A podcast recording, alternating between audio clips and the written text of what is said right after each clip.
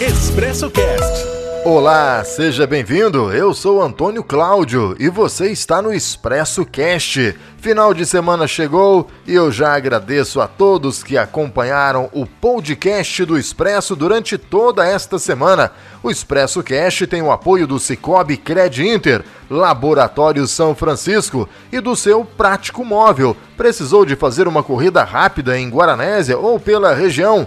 Vá de Prático Móvel. É prático, é rápido mesmo. O Prático Móvel chegou em Guaranésia. Agora você baixa o aplicativo e rapidinho o pessoal atende você.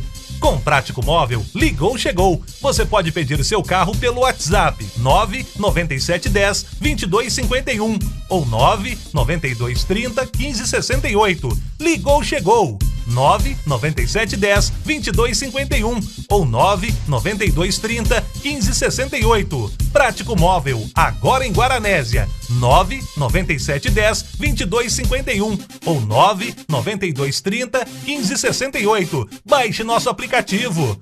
A edição de hoje começa com uma notícia de Guaranésia. A Polícia Militar criou a rede de postos protegidos.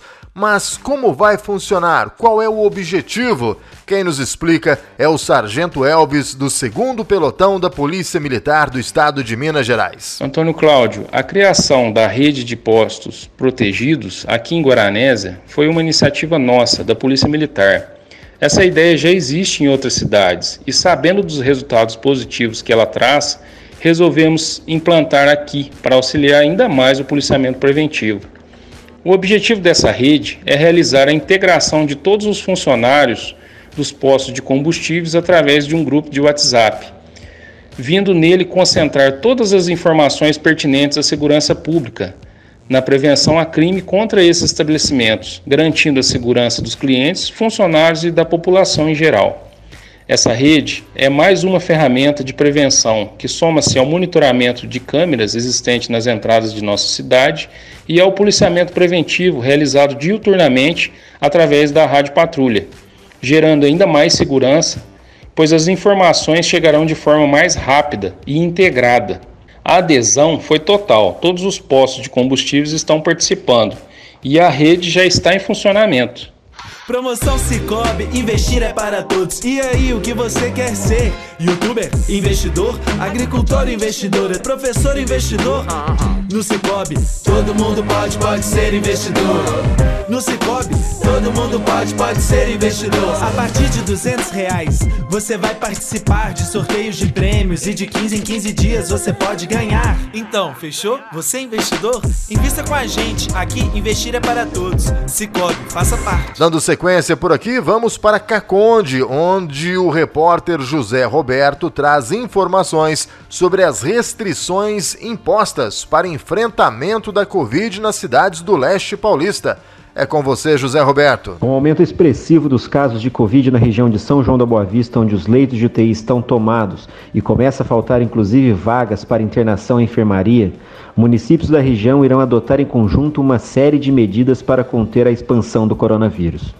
Uma das medidas passa a valer neste domingo, dia 30 de maio. Todo o comércio deverá permanecer fechado, inclusive supermercados e padarias. A exceção será as farmácias que poderão oferecer atendimento presencial. Demais serviços poderão funcionar no sistema delivery. Em Vargem Grande do Sul, o prefeito Amarildo Duzi Moraes informou ao jornal Gazeta de Vargem Grande que os estabelecimentos comerciais deverão fechar no sábado, dia 29, às 20 horas, e retornar às atividades somente na segunda-feira seguinte. Vargem Grande do Sul soma 2.350 casos de Covid desde o início da pandemia, com 2.199 pacientes já recuperados. Ao todo, 60 pessoas já morreram pela doença.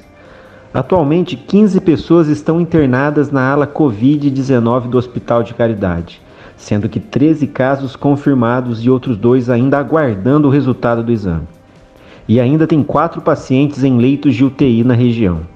Faça da prevenção a sua grande aliada. Para resultados confiáveis, conte com o Laboratório São Francisco. 25 anos de experiência e tradição. Uma equipe altamente especializada formada por bioquímicos e enfermeiros, que permite ao laboratório atingir a principal meta: sua confiança. Mantenha seus exames em dia. Laboratório São Francisco, em Guaranésia. Fone 35 3555 1186 ou pelo WhatsApp 35 9 84 27 94 71. Encerrando a edição de hoje, um bate-papo com uma pessoa que ganhou destaque nas redes sociais e está servindo de exemplo para muita gente. Marisa Correia, cabeleireira de destaque na cidade de Guaranésia, e de repente ela se viu obrigada a mudar de profissão e passar a diarista.